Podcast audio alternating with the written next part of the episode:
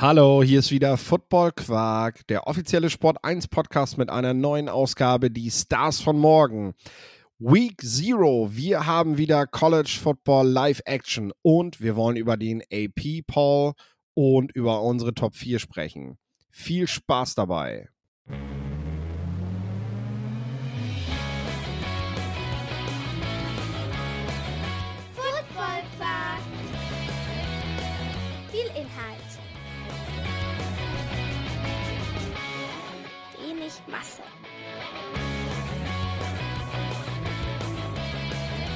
Moin Lorenz, Ja, moin Philipp.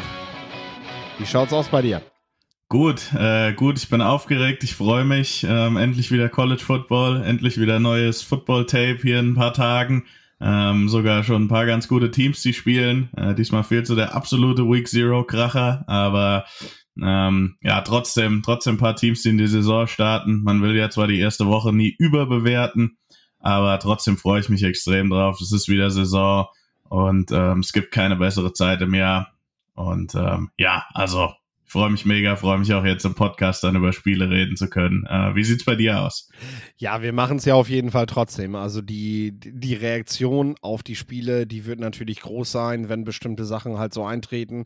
Ich habe auch schon äh, mir für die beiden Spiele, die wir vorstellen werden, so ein paar Falltüren habe ich mir da schon, schon mit reingebaut, wo ich sage, wenn das und das passiert, dann, dann will ich aber da und da drauf rumreiten die nächsten Wochen. Äh, deswegen schauen wir mal, schauen wir mal, was die Spiele letztendlich hergeben. Äh, zuallererst wollen wir aber über den AP Poll sprechen. Das haben wir letzte Woche nicht mehr geschafft, weil wir doch sehr ausgiebig über die Realignments gesprochen haben.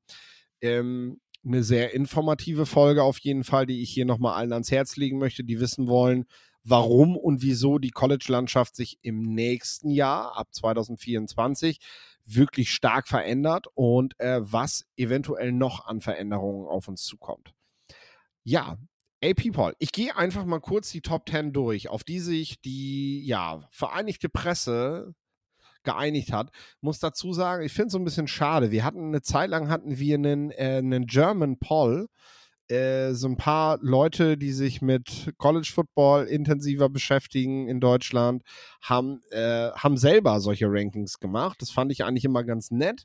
Aber aktuell findet sich niemand, der quasi diese gan ganzen Daten von den Leuten zusammenträgt, weil das muss halt auch immer einer machen und daraufhin halt die Auswertung macht. War so ein Ranking mache ich gerne jeden Sonntagmorgen eben, ne? Aber äh, ich kann das nicht von allen Leuten zusammentragen. Vielleicht findet sich ja mal jemand, dann kann man sowas mal wieder ins Leben rufen. Die Social Media Accounts sind noch da. Fand ich eigentlich immer ganz cool. So, starten wir. An 1 Georgia, 2 Michigan, 3 die Ohio State Buckeyes, an 4 Alabama, das wären also quasi die prognostizierten Playoffs, zweimal Big Ten, zweimal SEC. Dann haben wir die LSU an 5, die USC an 6, an 7 die Penn State, Florida State an 8 als erstes ACC-Team, dicht gefolgt von Clemson. Da ist man sich scheinbar noch nicht einig, wer von den beiden sich durchsetzt. Und mit Washington sneakt dann in die Top 10 noch ein weiteres Pac-12-Team hinein. So, äh, ja, also erstmal wenige Überraschungen, glaube ich, mit dem, was man vorher so an Prognosen gesehen hat. Und das ist halt auch immer so mein Problem. Ne? Viele Media-Leute sind an diesem Ranking beteiligt und sind so ein bisschen voreingenommen. Trotzdem sorgt dieses voreingenommene Ranking vor der ersten Woche, bevor man überhaupt irgendwas gesehen hat, dafür, dass alles, was im Laufe der Saison passiert, immer wieder auf dieses Ranking zurückgeführt wird. Ne? So, der hat so und so viel Top 25 Teams von vor der Saison geschlagen und so. Und das ist halt immer ziemlicher Bullshit, sage ich jetzt einfach mal so, weil äh, man erinnert doch an einige Teams, die man viel zu hoch geradet hat, die am Ende, die da am Ende da überhaupt nichts verloren hatten, wo man die Siege dann gegen die aber halt noch sehr lange hoch bewertet hat, bis man dann irgendwann in Woche 10 irgendwann auf den Trichter kam, dass es eigentlich Quatsch ist. Deswegen bin ich ganz ehrlich ganz happy, dass es aktuell immer auch noch ein Playoff-Ranking zusätzlich gibt, was auch voreingenommen ist und sich auch auf die Top 25 beruft, aber zumindest ja, zumindest dann nochmal so ein neuer Weg ist, den man dann wählt, bevor es dann darum geht, die Playoff-Kandidaten festzusetzen. Wie gehst du mit sowas um? Ja, ähm, es ist natürlich immer interessant zu sehen, wie schätzt, ich sag mal so, die, äh, die breite Mehrheit ähm, an, an Journalisten des, des College Football Feld ein Stück weit zählt ja auch immer noch die letzte Saison sehr viel rein, ähm, was wie, wie Teams da abgeschnitten haben, denke ich immer. Ähm, und ja, es ist natürlich nochmal ein Unterschied, eine, eine Preseason-Liste zu machen, als so was, was ich gemacht habe, war so ein bisschen, hey, ich glaube, so könnten die Playoffs aussehen, weil ich habe mir auch eine Top 4 aufgeschrieben. Ähm, von daher natürlich ist, ist, ist da ein bisschen mehr, bin ich darauf eingegangen, wie ich glaube, dass die Teams im Endeffekt über die Saison über performen. Also beim, beim Preseason Poll ist für mich eher so eine, was haben die letztes Jahr gemacht, bei wem glauben wir, wer ein bisschen besser ist, der geht zwei, drei, der, der, der geht zwei, drei Spots hoch. Ähm, aber grundsätzlich schon auch ein Anhaltspunkt. Aber es gibt natürlich immer Überraschungen im Football. Es gibt Teams, wo die Stimmung kippt. Es gibt Teams, die auf einmal dann ja heiß werden, wie man so schön sagt ähm, und, und, und plötzlich Form finden. Ähm, ist ja im Sport, im Football ganz normal. Im Endeffekt, finde ich, sollte man dieses Top 25 halt auch nicht überbewerten. Äh, vor allem in der Preseason, wenn dann irgendwann, wann ist das Ende Oktober, Anfang November, die ersten Playoff-Polls rauskommen. Ähm, das ist dann auf jeden Fall wichtig. Dann weiß man, wo man, wo man steht, wie das Committee ähm, die, die Top-Teams einschätzt, die Teams, die noch eine Chance auf die Playoffs haben. Ähm, da, da, darum spielt man ja im Endeffekt, wenn man eines dieser Teams ist, das wir jetzt genannt haben, und auch noch die nächsten fünf, die dann kommen. Ähm, aber ja, also genau, man sollte es nicht überbewerten. Man muss dann nicht nach direkt sagen, oh, wir haben aber ein Preseason Top 10 Team geschlagen. Vielleicht ist ja Team X gar nicht so gut, wie das jetzt hier in der Preseason prognostiziert wird. Vielleicht ist ein anderes Team viel besser, als sie gerankt wurden. Das ist wohl wahr. Ich möchte jetzt tatsächlich von dir zuallererst mal dein, äh, ja, deine, deine Top 4 hattest du ja vorbereitet. Äh, ja, hau mal einen raus hier. Ja, genau. Also es fängt ein bisschen langweilig an, weil ich habe auch die Georgia Bulldogs auf Nummer 1. Ähm, ist für mich momentan einfach so die Maschine des, des College Footballs. Die haben immer noch richtig gute Spieler, auch wenn sie jedes Jahr viele an den Draft verlieren äh, mit Kirby Smart einen Coach, der es immer wieder schafft, dieses Team zu motivieren, ähm, diese ja, eine, eine, eine richtig gute Depth aufzustellen. Dann kommt dazu, dass sie ein ziemlich einfaches Schedule haben. Ähm, ob das jetzt gut oder schlecht ist, sei mal dahingestellt, aber ich denke mal, die Georgia Bulldogs haben auf jeden Fall das Talent, die SEC zu gewinnen. Äh, und wenn ich da jetzt eine Prediction machen würde, ähm, würde ich sagen, die machen das auch. Ähm, an zwei wird's aber dann interessant. Da habe ich, und das wird dich freuen, die Penn State Nittany Lions. Ähm, nicht wie viele sagen eben die Michigan Wolverines, äh, die viele in der Big Ten oben sehen. Ich sehe wirklich Penn State, also Leute, wenn ich mir die das Defense. Ist echt mein Ernst? Wie, wieso, wieso? Ja, gut. Ich, ich suche mir, such mir spannende Teams für die Top 4 raus und jetzt kommt er. Warum was hast du drin? Tulane oder was? Reden? Nee. Ach so, du hast auch Penn State drin. Jetzt habe ich es gerafft. Ja, ähm, nee, bitter, ganz, bitter. Ganz kurz noch dazu, warum habe ich Penn State? Erstmal, wenn ich mir die, wenn ich mir die Defense angucke, das sind, da ist auf jedem Level der Defense ist für mich ein absoluter Difference Maker. In der, ähm, in der D-Line ist das ähm, Danny Dennis Sutton, der da in sein zweites Jahr geht, der letztes Jahr ähm, als Five-Star Recruit richtig starke Flashes gezeigt hat am, auf dem zweiten Level Abdul Carter, dem geht's genauso, der geht ins zweite Jahr als Linebacker. Ähm, und in der Secondary hat man, hat man dann ähm, Kalen King. Das ist aber noch gespickt durch, wenn ich mir jeden anderen Starter angucke, ist das zumindest ein solider College Football Spieler bis NFL Draft Kaliber ähm, Typ Spieler. Also die Defense ist absolut loaded bei den bei den bei, bei Penn State auf dem Papier wahrscheinlich die beste Defense ähm, im ganzen College Football. Und wenn man sich offensiv anguckt, hat man auch ähm, mit Olomuyawa Fashanu einen richtig guten Left Tackle, mit Drew Allen einen ehemaligen Five-Star Quarterback, ähm, für den richtig viel Hype da ist. Ähm, Penn, Penn State mit neuem Quarterback so ein bisschen in derselben Situation wie Georgia. Also das Roster ist richtig, richtig stark, auch wenn ich James Franklin, da haben wir auch schon drüber gesprochen, nicht immer vertraue, da das Maximum rauszuholen. Erwarte ich Ohio State dieses Jahr ein bisschen schwächer. Da hat man an der O-Line viel verloren. Ähm, und dann hat äh, Penn State noch das Schlüsselspiel gegen Michigan zu Hause, also ähm, im Beaver Stadium. Und das und, und diese ganzen Dinge zähle ich zusammen und sage, die haben auf dem Papier das beste Roster und sie haben das Heimspiel gegen Michigan. Das ist nochmal ein Vorteil und deswegen habe ich ihnen den, den Zwei-Spot gegeben ähm, und stelle sie hier in meiner Prediction ja auf, auf Nummer zwei und als Sieger der, der Big Ten hin. Die Nummer drei? Genau, das sind für mich die LSU Tigers, also wieder SEC Bias, ihr, ihr kennt's schon. Nein, ähm, die LSU Tigers haben ein richtig interessantes Schedule, ähm, das ist mal das eine. Äh, da spielen sie unter anderem gegen, gegen Alabama, sind für mich knapp ein bisschen besser auf dem Papier als Alabama. Alabama hat natürlich Nick Saban, mit Alabama ist immer zu rechnen, aber die Quarterback-Situation bei der Crimson Tide ja, da bin ich mir nicht so sicher, wie das aussehen wird. O-Line sind auch noch ein, immer, sind sie immer noch ein bisschen Wackelkandidaten. Ähm, LSU, ähm, die, die, die haben jetzt den, den All-SEC Quarterback Jaden Daniels aus dem letzten Jahr. Die nehmen viel Talent auch wieder mit in die neue Saison.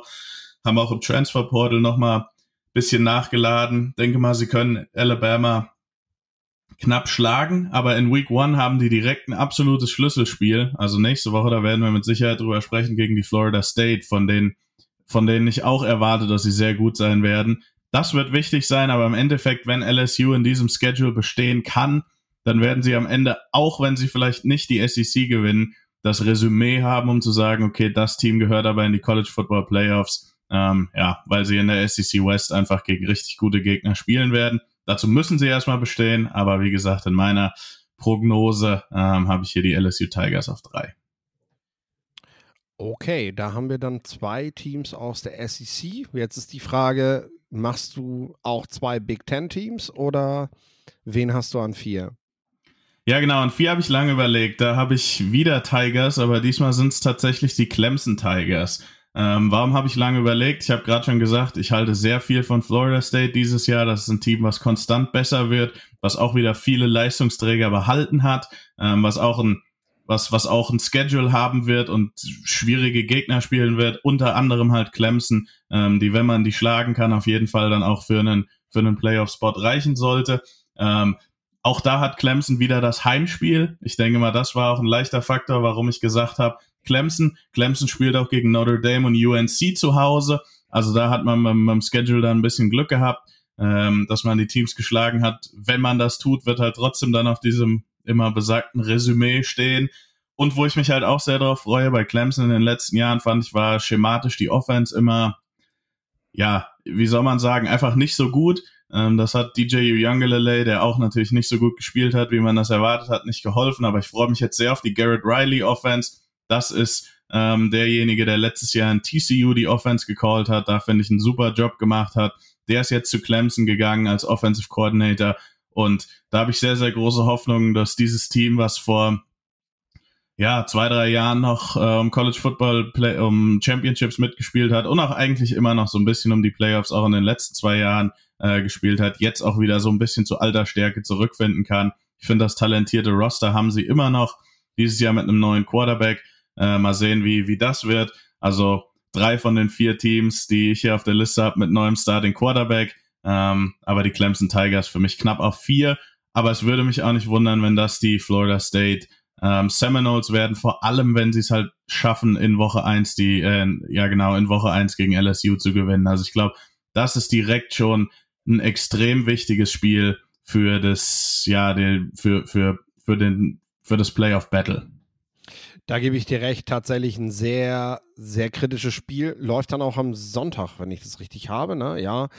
Am Sonntag und nicht am Samstag ähm, haben, haben sie extra nochmal rausgezogen aus dem üblichen Schedule. Und wenn ich bedenke, die National Football League startet dann noch nicht. Da, also, das könnten Rekordquoten werden für Woche 1, äh, ne? Wenn man sich das anguckt, die beiden gegeneinander, das sind zwei absolute Powerhouses, sehr große Fangruppen, auch landesweit. Äh, viele, viele National Football League Fans, die bei so einem Spiel einschalten, weil sie Bock haben. Keine Ahnung, ob das irgendwo in Deutschland auf einem legalen Weg zu sehen ist, äh, über The Zone oder wen auch immer. Äh, findet Wege, Leute. Also ich darf es hier nicht sagen im Podcast, äh, aber informiert euch. So. Genau, also das, das, das Spiel wird stattfinden, nur das nochmal ganz kurz, um halb zwei deutscher Zeit schon montags, also 1.30 Uhr ähm, am 4. September. Aber ja, für die Amerikaner natürlich Sonntagabends beste Sendezeit und das Ja. wird ein richtiger Kracher. Also da freue ich mich jetzt schon drauf. Das denke ich auch. Und ich kann dir versprechen, ich werde auch davor sitzen. 100 Pro werde ich davor sitzen. Äh, das ist mein letzter Sonntag, an dem ich nicht nach Köln fahre. Und ergo äh, kann ich mich dann schon mal auf das lange Wachbleiben einstellen und äh, ein bisschen üben. Also das werde ich mir auf jeden Fall reinziehen. Sehr, sehr geil. So, jetzt bin ich gespannt, wen du in deiner Top 4 hast, außer Penn State. Ja, bei mir ist ein bisschen langweiliger, muss ich schon zugeben. Ähm, ich gehe an eins, gehe ich auf jeden Fall auch mit Georgia. Für mich auch das absolut beste Football-Programm der letzten Jahre. Äh, du sagst schon, der Schedule ist relativ leicht. Dafür haben sie aber die Vorschusslorbeeren äh, aus den letzten Jahren. Ich finde es auch berechtigt. Letztes Jahr hat man sie ja im AP Poll vor der Saison nicht auf eins gesetzt. Das hat sie, glaube ich, nochmal zusätzlich motiviert. Äh, die Leute haben gelernt. das macht man mit Georgia kein zweites Mal. Äh, ich denke aber, ja, du musst, du musst sie auf der Rechnung haben. Ähm, ja, an zwei habe ich tatsächlich die Ohio State Buckeyes in diesem Jahr. Äh, für mich äh, trotz Quarterback-Frage und da kann ich eigentlich bei all den Schulen drauf eingehen. Ich glaube, Georgia hat letztes Jahr gezeigt, ja, auch der College Football entwickelt sich immer mehr zu einer Quarterback-driven League, ne? Aber gerade weil du bei den absoluten Top-Teams dieses Jahr generell nicht so die absoluten Star-Quarterbacks hast, ähm, und wir haben über USC die ganze Zeit nicht geredet und ich werde es auch weiterhin, glaube ich, nicht tun. Können wir aber allein auch mal, ganz kurz machen. Ja, doch nachher. Wir haben ja das, das, das Spiel Genau, genau. Cool. Dann, dann werden wir über USC reden und zwar jetzt noch nicht bei den Top 4. Äh, ich glaube, dass das nicht so sehr ins Gewicht fallen wird und deshalb habe ich die Ohio State Buckeyes dabei, weil ich denke, dieses Spiel letztes Jahr, diese knappe Niederlage gegen Georgia mit CJ Stroud, wo Marvin Harrison sich gerade so verletzt, ne, so, äh, also die Buckeyes waren das Team, was am dichtesten dran war, den National Champion zu stürzen. Und ich finde, das muss man ihnen anrechnen. Äh, ne? Und deshalb habe ich sie, habe ich sie an zweiter Stelle. An dritter Stelle habe ich die Alabama Crimson Tide. Äh, ich sehe keinen Ausgang im, College Football, wo Nick Saban erneut die College Playoffs verpasst, wo dieses Team nicht mit, äh, mit der, mit der, mit einer gehörigen Motivation in die Saison geht. Ähm, auch der Spielplan, ja, es gibt die kritischen Spiele. Ich glaube, diesmal wird man aber, wird man aber besser vorbereitet sein. Äh, ich denke, dass man bei den Receivern besser nachgelegt hat jetzt. Das war letztes Jahr tatsächlich in meinen Augen ein kritisches Thema. Genauso die Offensive Line. Ich denke, auch dort wird man, wird man besser aufgestellt sein, ähm, weil Spieler entweder weiter gereift sind oder du jetzt einfach auch nochmal Freshmans mit drin hast, denen ich da mehr zutraue. Ähm, das ist so das Ding, weshalb ich sage, Alabama für mich an drei.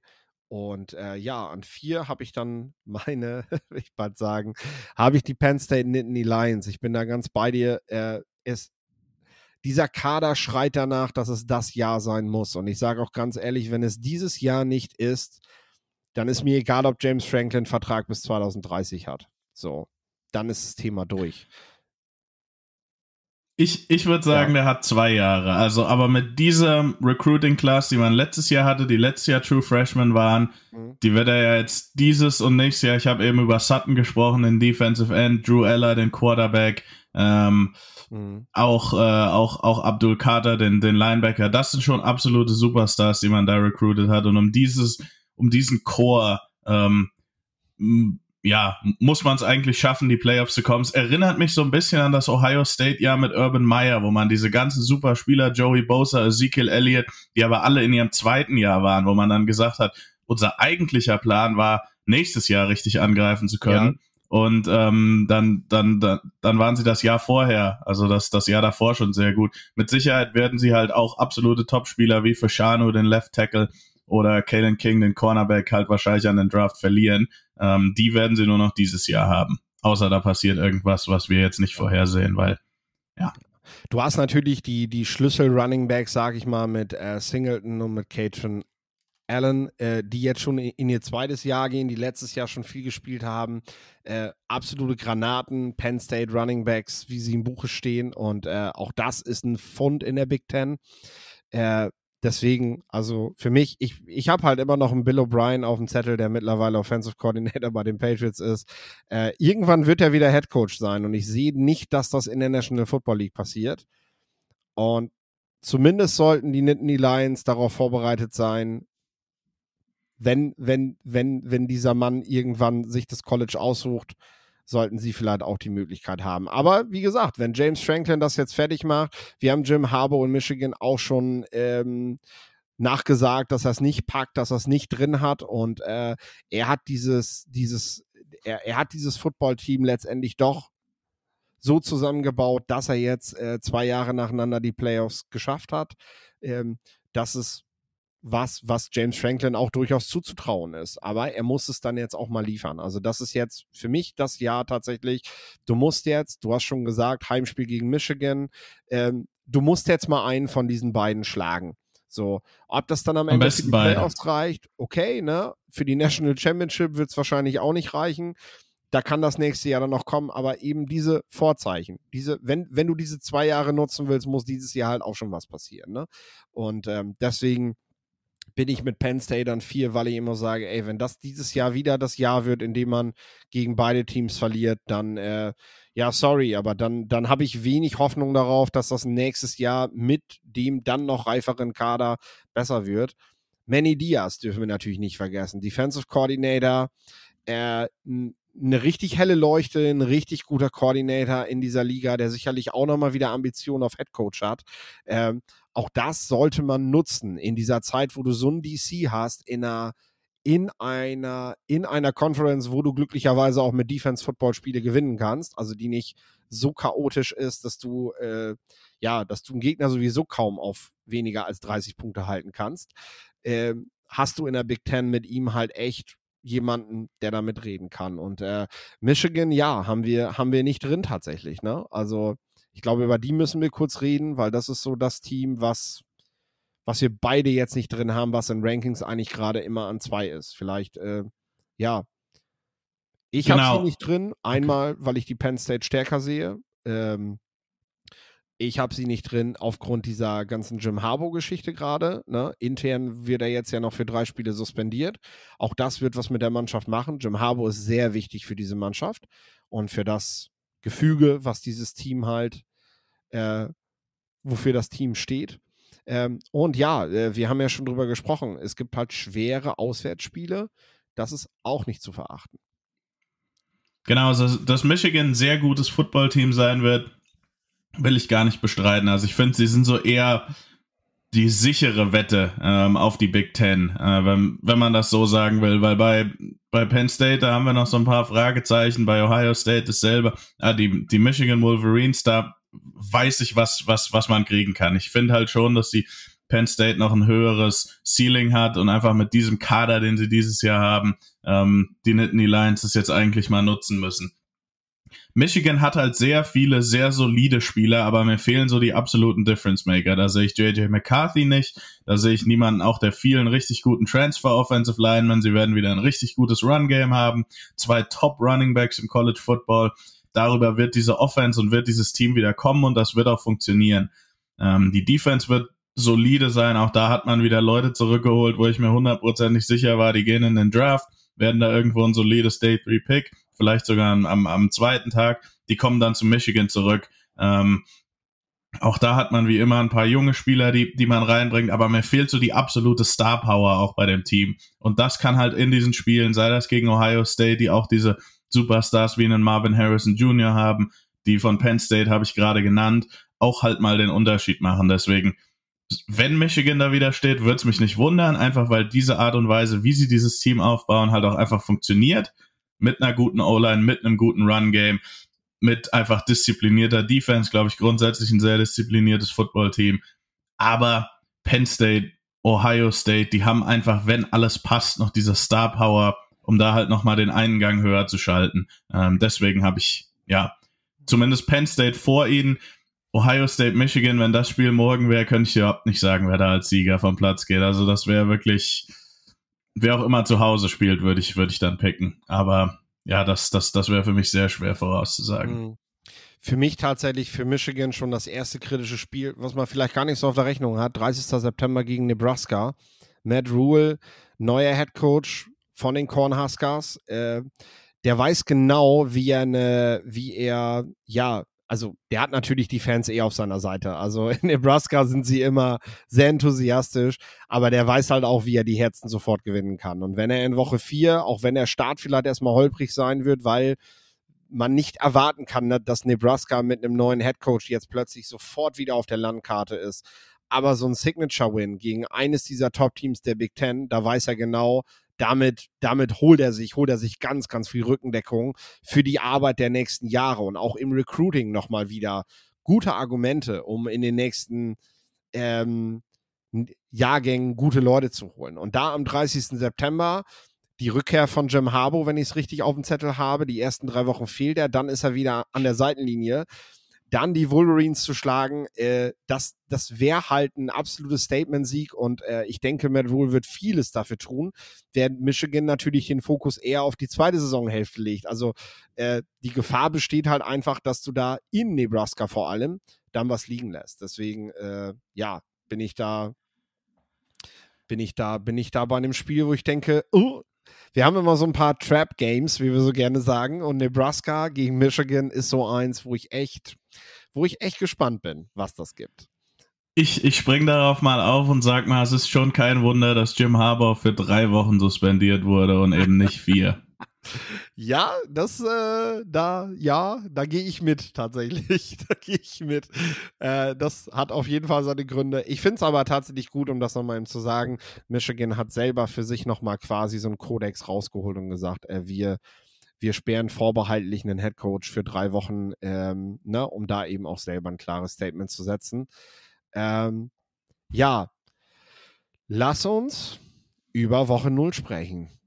Ja, gehen wir in die Spiele, endlich. Endlich ja, wieder komm. Game Previews. Geil, ne? Mit welchem also, willst du anfangen? Äh, wir gehen, wir gehen, glaube ich, chronologisch durch. Äh, also wir haben uns zwei Spiele rausgesucht. Dann die, die das nicht interessiert, können dann jetzt ausschalten. Nein, natürlich nicht. Das sind meiner Meinung nach die beiden, äh, ja, also wer knappe Spiele sehen möchte, äh, guckt sich vielleicht was anderes an. Zumindest ist das erstmal die erste Mutmaßung. Ich sage aber gleich, wie diese Spiele knapp werden können von meiner Seite aus. Äh, wer aber ja gute Talente sehen möchte, der, der sieht, glaube ich, in diesen beiden Spielen äh, das meiste. Und da fangen wir an um 20.30 Uhr in Dublin, Irland. Ich wünsche allen, die hingefahren sind, die eine Karte bekommen haben, richtig viel Spaß, Notre Dame mal live zu sehen, auch in Irland. Ich glaube, das lohnt sich. Ähm, deswegen viel, viel Spaß euch, euch allen, die jetzt vielleicht auf dem Flug oder so unseren, unseren, unseren Podcast hören, äh, freue ich mich. Bestellt einen lieben Gruß. So, äh, Notre Dame gegen Navy haben wir. Äh, puh, gibt eine Menge dazu zu erzählen. Zum 96. Mal spielen die beiden Teams gegeneinander. Wenn die Pandemie nicht gewesen wäre, würden sie seit 1927 ununterbrochen jedes Jahr gegeneinander spielen. Also damit die älteste über Conference übergreifende Rivalität, die es gibt im College Football. Daran reicht nicht mal Notre Dame gegen USC. Über USC reden wir gleich noch. äh, relativ klare Kiste, 79 Siege für Notre Dame. Äh, bis 2007 hielten sie sogar eine Siegesserie von 43 Siegen in Folge. Also, ich sag mal so, Navy zu spielen ist nicht immer so ganz toll aufgrund ihrer Triple Option Offense, die sie spielen müssen, weil sie nicht so große Offensive Linemen haben, wie zum Beispiel Notre Dame, wo wir über einen sicherlich gleich noch reden werden. Äh, aber Notre Dame kennt Navy halt. Die machen das jedes Jahr. Das ist jetzt nicht so wie, ich glaube, die Oklahoma Sooners haben gegen Army, haben sie jetzt mal so ein Back-to-Back-Match gehabt vor ein paar Jahren. Äh, die haben sich da wirklich schwer getan, weil, also bei dem ersten Spiel, beim zweiten war es dann auch schon wesentlich leichter, weil, ja, du weißt einfach, was auf dich zukommt und Notre Dame ist auf Navy vorbereitet. Äh, da, ja, das ist eine Komponente, die Spannung reinbringen kann, weil Navy eben dir nicht oft den Ball gibt, ne, und du diese Chancen auch nutzen musst. Aber ich glaube einfach, dass Notre Dame sich da die Butter nicht vom Brot nehmen lässt und dass das, dass das auch in Irland eine relativ klare Kiste wird. Genießt das Notre Dame schauen vor Ort, äh, genießt aber wahrscheinlich kein spannendes Spiel. Ja, genau. Dazu noch ganz kurz, wenn man ähm, so ein Triple Option Team auf dem Schedule hat, dann ist das natürlich nicht schlecht, das direkt in Woche 0 zu haben, weil dann hat man wirklich auch noch die Offseason, um sich darauf vorzubereiten. Ich habe das immer nicht ganz verstanden, dann was weiß ich, in Woche 7 Army oder Navy oder so reinzuschieben ins Schedule, weil dann musst du im Prinzip eine Woche was machen, defensiv, Gameplanning mäßig, was völlig unwichtig ist für den oder nicht relevant ist für den Rest der Saison. Also wenn man das Spiel macht und diese Tradition auf ähm, ja, beibehalten will, dann finde ich, ist, ist Week Zero auch ein guter Zeitpunkt dafür. Ja, lass uns auf Matchups eingehen. Ich sag dir ganz ehrlich, ich habe zu Navy habe ich, hab ich nicht viel zu sagen. Ähm, ich möchte auf jeden Fall über Joe Alt reden, über den Offensive Tackle, über den haben wir auch schon mal geredet hier, als sie die Prospects für die Offense vorgestellt haben, die besten. Ähm, ihr habt es hier zuerst gehört. Joe Alt der beste Offensive Tackle seines Jahrgangs. Äh, zumindest ist das eine Prognose, die wir abgeben, dass er an Fashanu sogar noch vorbeikommt, äh, wenn dann am Ende des, also wenn es zum Draft geht und die Messer dann gelesen ist. Äh, Joe Alt, ehemaliger Basketballspieler, das siehst du auch sofort, wenn du seine Beinarbeit siehst. Und das ist für mich halt, das ist die Grundlage, wenn ich mir Offensive Linemen reinziehe, vor allem Tackles er ist für mich Beinarbeit einfach das A und O. Ich weiß noch, Tristan Wirfs damals hat man immer so, ja, Handwork ist nicht gut und, und äh, ob er das dann wohl kann und so. Es interessiert mich gar nicht. Solange der sich so bewegt, wie der sich bewegt, ist das ein überragender Offensive Lineman. Und ja, ich glaube, ich bin gespannt, wie, wie Wirfs, um jetzt kurz über ihn zu reden, den Wechsel auf Left Tackle jetzt meistert. Äh, für Tampa. Aber man kann, glaube ich, sagen, dass er das mit der Handarbeit relativ schnell in den Griff bekommen hat. So, äh, Joe Alt ja halt sehr souverän. Ob er das in Double Teams macht oder bei Lead Blocks, ist dort einfach sehr effizient. Und wenn ich jetzt bedenke, Navy hat jetzt nicht die, die wuchtigsten D-Liner, das ist einfach ein erheblicher Vorteil, den Notre Dame hier hat. Und ähm, wir werden von Joe Alt ein dominantes Spiel sehen was wir dann, was sich dann vielleicht einfach über die nächsten Wochen so fortsetzt. Ja, genau. Also Joe Alt ist super. Das Thema hatten wir auch schon mal.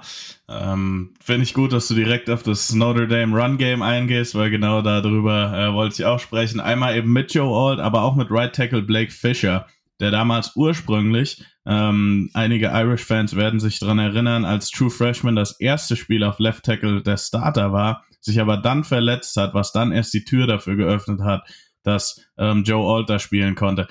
Blake Fisher bringt physisch alles mit, mittlerweile auf Right Tackle gewechselt, ähm, hatte aber immer noch so ein bisschen Inkonstanz, hat sich, glaube ich, nicht so entwickelt bisher, wie man das bei Notre Dame erhofft hat. Mit Sicherheit, sprich, ist, ist da auch die Verletzung, äh, die er in der ersten Saison hatte, ein Faktor. Aber immer noch jemand, ich gehe jetzt nicht davon aus, dass er dieses Jahr in den Draft gehen wird. Einfach, also außer er macht diesen Riesenschritt jetzt. Er hat ja noch zwei Jahre oder sogar drei, weil er wahrscheinlich im ersten Jahr dieses Redshirt gezogen hat. Aber jemand, der theoretisch Draft eligible ist. Ähm, aber ein anderer Spieler, das ist Audric Estime, der auch im dritten Jahr ist, ähm, der, der Running Back. Das ist ein absoluter Powerback, äh, ein Spieler, den ich mir sehr gern angucke, weil er halt einfach auch mit dieser Power trotzdem noch richtig gute Athletik mitbringt. Also ist nicht eindimensional, äh, der Spieler und für diese Teams, die eben auch vielleicht eine NFL im Norden spielen, die immer wieder diesen, diesen Powerback suchen, der 20 Carries pro, pro Spiel äh, tragen kann, da ist Audric Estime mit Sicherheit ein Kandidat. Ich gehe mal davon aus, dass dieses Run-Game halt auch einfach durch Navy durchlaufen wird über vier Quarter. Ähm, noch interessant ist natürlich auch Quarterback Sam Hartman, äh, der kommt von Wake Forest, war da sehr, sehr produktiv. Ich denke mal, in der NFL wird es ein paar Fragen über seinen Arm geben. Ähm, aber jetzt mit Notre Dame wird er auch noch mal in einer anderen Offense spielen. Ich denke mal, man kann jetzt gegen Navy nicht so viel äh, genau. sagen und dann da wirklich ähm, eine, eine Entscheidung treffen. Aber ich fand es von ihm eine sehr clevere Entscheidung, nochmal zu Notre Dame zu gehen.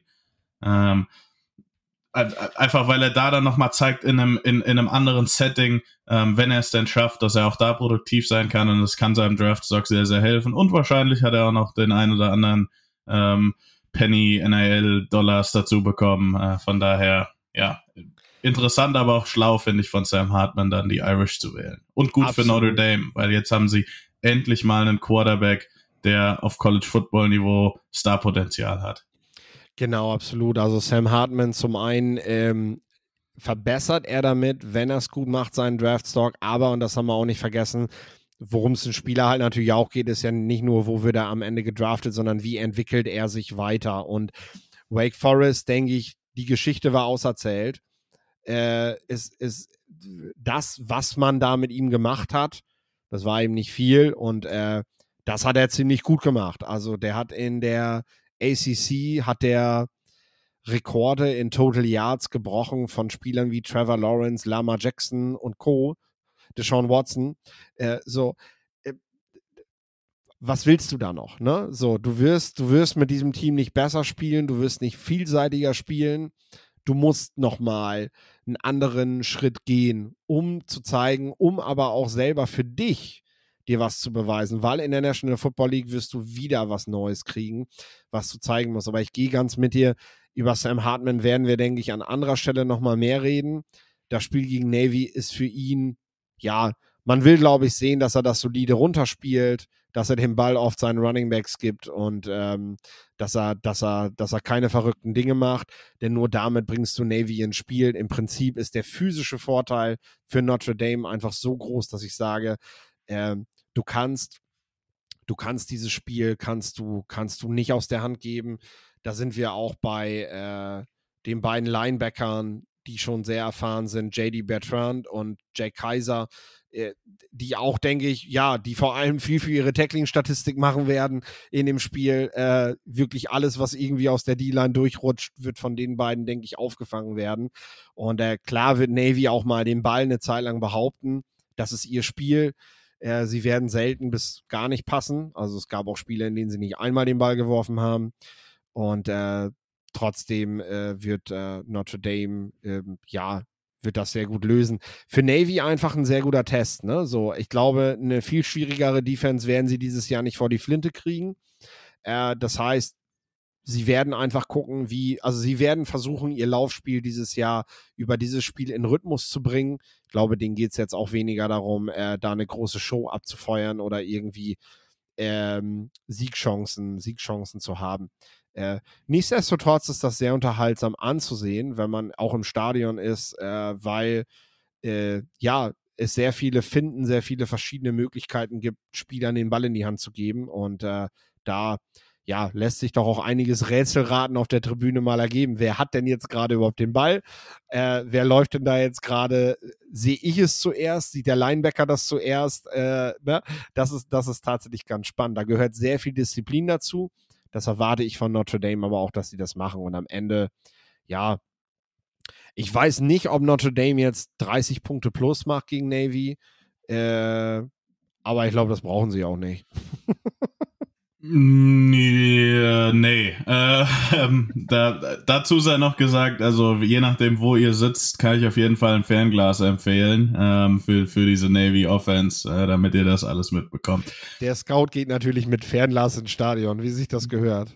Grundsätzlich, genau. Ähm, nein, ja, pf, macht Notre Dame 30 Punkte, doch, kann ich mir schon vorstellen. Also ich kann mir schlecht vorstellen, dass Notre Dame, die jetzt so viel Zeit hatten, sich auf diesen Gegner vorzubereiten, dass, dass dann Navy schafft, da wirklich Drives zusammenzukriegen, ähm, die Clock runterlaufen zu lassen. Und wenn Notre Dame den Ball hat, wie gesagt, das Run-Game wird sehr dominant sein. Da erwarte ich dann ein bisschen Play-Action auch mit Sam Hartman, ähm, dass er seinen Arm auch ab und zu zumindest in der ersten Hälfte mal zeigen kann.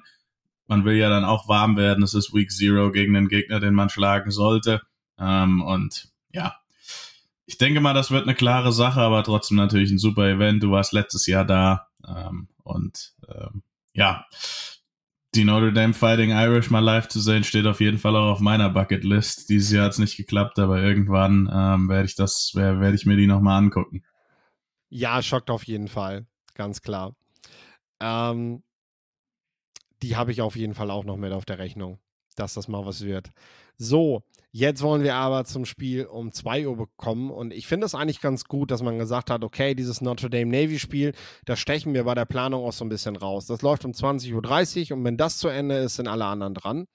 Äh, 2 Uhr haben wir dann die USC Trojans zu Hause gegen die San Jose State Spartans.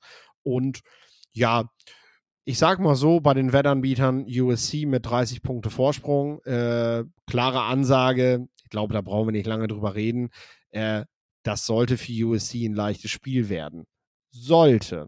Weil das ist halt so ein Ding. San Jose äh, hat in der Vergangenheit gezeigt, dass sie, wenn man ihnen die Möglichkeit lässt, viele Punkte aufs Board bringen können, dass sie äh, viele, vor allem Passing Yards machen können.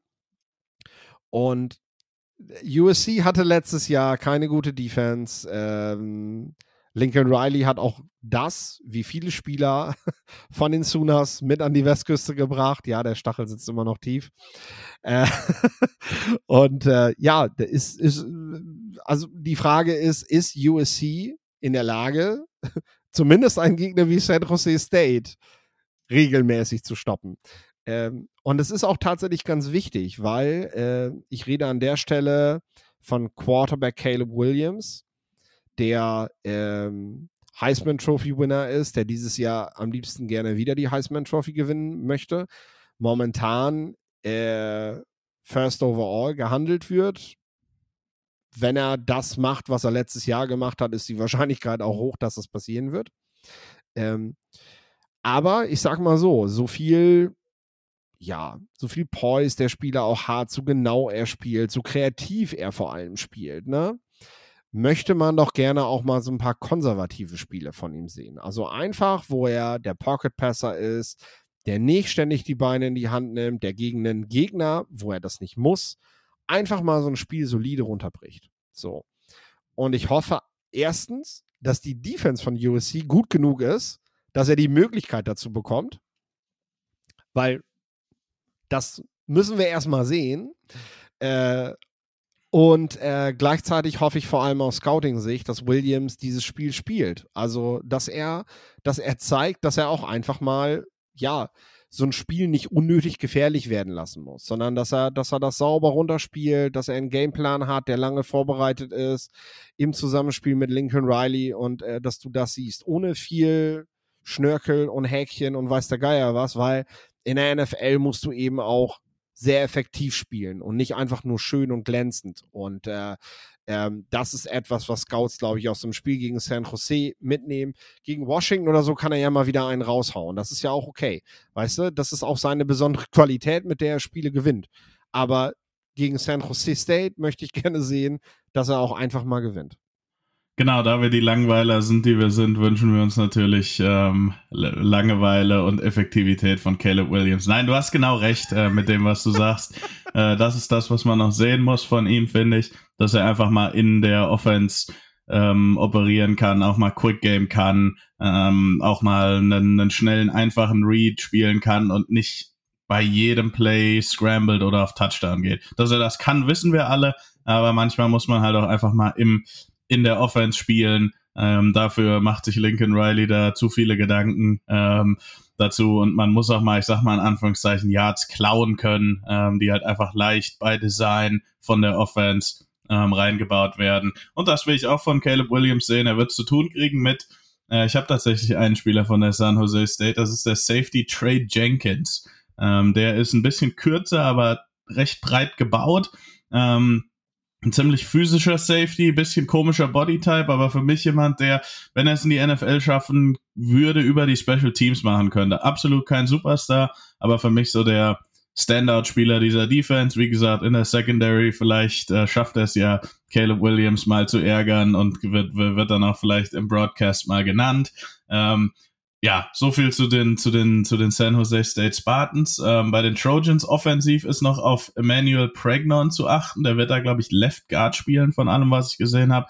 Das ist ein Wyoming-Transfer, der bei Wyoming sehr viel Spaß gemacht hat, weil er einfach ein mega starker Mauler ähm, Offensive Lineman-Typ ist, der auch das Run-Game der, der Spartans nochmal ein bisschen boosten sollte. Ähm, sehr guter Transfer, also auch die, nee, doch, sind ja auch Spartans bin ich jetzt Nee, Trojans. Ah, jetzt, jetzt komme ich hier die mit Trojans. Ja, die Trojaner, die Trojaner gegen die Spartaner spielen. ja, wie auch immer. Jetzt komme ich hier mit meinen ähm, Dingen durcheinander. Die haben, Ehrlich. Haben die, die ähm, haben, glaube ich, Mythologie, äh, die haben, glaube ich, in der historisch nie gegeneinander gekämpft. Das waren immer die Athener, die gegen die Trojaner kämpfen mussten, ne? Nee, ich dachte, Spartaner, das waren die Athener gegen die Spartaner und die Trojaner auch, waren gegen auch. die. Ich gegen die Griechen. Vielleicht haben die Spartaner da ja ein bisschen mitgemischt. Aber die Griechen waren auch immer die Athener oder irgend sowas. Ach, ke keine Ahnung. Auf jeden Fall sehen wir jetzt die, Neu die, Neuauflage oder die Erstauflage. Ähm, da wir leider, äh, ja, keine Ahnung haben. Ähm, dieses, ich kenne mich da schon mit aus, aber ich habe da gerade keine Lust zu. ja, ja, das, das, das sagen sie alle. Nein, jetzt wieder, äh, okay. um, genau, äh, Manuel Pregnon, kann man mal drauf achten, er macht sehr viel Spaß, auch für die äh, Offensive Line-Freunde unter den Zuhörern, ähm, der Left Guard. Defensiv hast du gerade angesprochen, also wie schaffen es die Trojans ähm, oder schaffen sie es überhaupt, dieses Jahr eine ordentliche Defense hinzustellen? Sie haben den ja, Star Safety will ich ihn nicht nennen, aber guten Safety Kalen Bullock, über den wir schon in der Preview-Folge gesprochen haben, der einfach noch ein bisschen physischer werden muss. Ähm, man hat aber auch die Mitte der Defense verstärkt, um eben das, das Run-Game vor allem auch besser stoppen zu können. Einmal mit Bear Alexander, der. Defensive Tackle kommt von der, kommt von Georgia. Äh, ich glaube, auch da hat man NIL-mäßig einiges hinlegen müssen, um diesen ehemaligen Top-Recruit äh, von den Bulldogs wegzulocken. Der hatte letztes Jahr in den Playoffs in den letzten Wochen der Saison so ein bisschen Breakout. Da hatte man große Hoffnung bei den Bulldogs. dann hat sich Lincoln Riley gedacht, wisst ihr was, äh, den Jungen locken wir jetzt mal nach, nach LA. Ähm, hat das geschafft. Ähm, und der sollte für die, der sollte für USC direkt mal ein Leistungsträger sein. Aber auch Linebacker Mason Cobb, ähm, der kommt von der Oklahoma State, sollte man nicht unterschätzen. Das ist kein Spieler, der super flashy, nicht super athletisch ist, aber das ist einfach jemand, der sehr, sehr gute Augen hat, der den Run sehr gut spielt und für mich genau das, was USC einfach braucht, ist ein guter Footballspieler auf dem zweiten Level, der einfach seinen Job macht, ähm, vor allem halt im Run-Game. Mason Cobb ist genau das. Mit dem wird man wahrscheinlich, wird man halt auch einfach nichts falsch machen äh, und hoffentlich aus USC-Sicht kann er die Defense so, so, so ein bisschen absichern und ich erwarte mir schon, dass die Defense dieses Jahr besser ist und man dann auch realistischere Chancen auf die Playoffs hat. Trotzdem haben wir es in den letzten Jahren immer wieder gesehen, die Pac-12 zu gewinnen, das ist gar nicht so einfach. Da gibt es viele gute Teams, viele schwierige Spiele und das muss USC auch erstmal schaffen. Aber als Nummer 6 in der Preseason, denke ich mal, sind sie auch da ganz gut angesetzt. Also da würde ich tatsächlich mitgehen bei diesem Team und die haben auf jeden Fall Chancen auf die Playoffs. Wie wir schon gesagt haben, der Schlüssel dazu wird die Defense sein. Ja, sagen wir so, du solltest auf jeden Fall in der Lage sein, San Jose State zu stoppen. Äh, wenn du da schon Probleme mit hast, dann kommen im weiteren Saisonverlauf Michael Panix äh, zum Beispiel, Bo Nix, ähm, die ein ganz anderes Kaliber nochmal stellen. Das ist in Ordnung, wenn du gegen solche Teams auch mal einen Shootout machen musst. Das haben auch die Sooners in der Vergangenheit bewiesen mit Lincoln Riley, dass sie dazu in der Lage sind, dann trotzdem eine Conference-Meisterschaft zu gewinnen. Ähm, aber wenn du schon San Jose nicht, San Jose State, Entschuldigung, San Jose State nicht gestoppt kriegst, dann, äh, ja, dann mache ich mir da schon meine Sorgen. Und das ist halt so meine Falltür für Week Zero, wenn wir, wenn wir, ähm, ja, zu frühe Reaktionen auf Spiele zeigen werden, dann wird das sicherlich eine sein, die in der College-Welt da sein wird. Wenn San Jose 30 Punkte oder mehr gegen USC macht, dann äh, ist egal, ob USC das Spiel gewinnt dann wird die nächste Woche darüber geredet werden. Vielleicht aber auch nur einen halben Tag, weil dann geht es ja schon zu Louisiana State gegen Florida State. so, über das wir dann in der nächsten Woche auf jeden Fall reden werden. Hast du noch was gerade? Äh, nee, das, das, das war's. Ja, cool. Dann, äh, ja, bleibt mir noch zu sagen, wenn ihr einen historischen Dikur Dis wenn ihr einen Diskurs zu historisch, meine Güte, jetzt hänge ich gerade. Ja, richtig gut, wollte ich richtig schön einleiten jetzt, ne? So. So. Wenn ihr einen Diskurs in griechischer Geschichte wünscht, dann könnt ihr das gerne schreiben, dann können wir das mal machen. Also, ich bin wir bereit nicht, dazu. Du, das, das, das kannst du ja mit Torben machen. Ich weiß gar nicht, wie der da bewandert ist. Ihr seid ja beides eher die Wirtschaftler. Äh,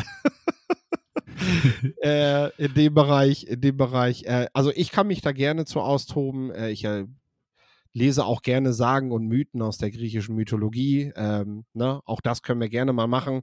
Aber ich denke, das interessiert euch weniger. Äh, wir wollen uns doch eher mit der Schlacht der Spartaner und Trojaner auf dem Footballfeld beschäftigen, als mit irgendwelchen.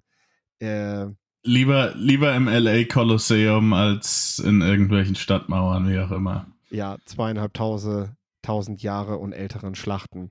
Gut, Lang genug gelabert. Ähm, wir beenden an dieser Stelle den Podcast. Äh, ihr habt jetzt das Format, wie wir das in den nächsten Wochen fahren werden, schon mal kennengelernt. Die beiden Spiele sind exemplarisch dafür, wie wir in den nächsten Wochen Spiele angehen wollen. Ähm, schreibt uns gerne mal dazu, wie euch das gefällt, ob ihr noch mehr Informationen haben wollt, ob ihr andere Spiele euch auch mal wünscht. Ähm, auch das können wir gerne mit reinbeziehen, wenn bestimmte Spiele gerne besprochen werden sollen in den nächsten Wochen. Teilt uns das auch mit, dann wollen wir das gerne berücksichtigen. Und äh, ja, von meiner Seite aus sage ich dann schon mal Tschüss und äh, Lorenz hat das letzte Wort. Ja, das finde ich richtig gut. Spiele, aber auch Spieler. Wenn ihr sagt, hey, ich bin Fan von Team XY, was haltet ihr eigentlich von dem und dem Spieler? Äh, dann schickt das doch gerne. Und dann wird wahrscheinlich einer von uns beiden auch eine Einschätzung zu dem Spieler haben. Ähm, da ist das, das ist ja auch, worum es in dem Podcast so ein bisschen geht. Also viel Spaß mit den ersten Spielen und bis nächste Woche.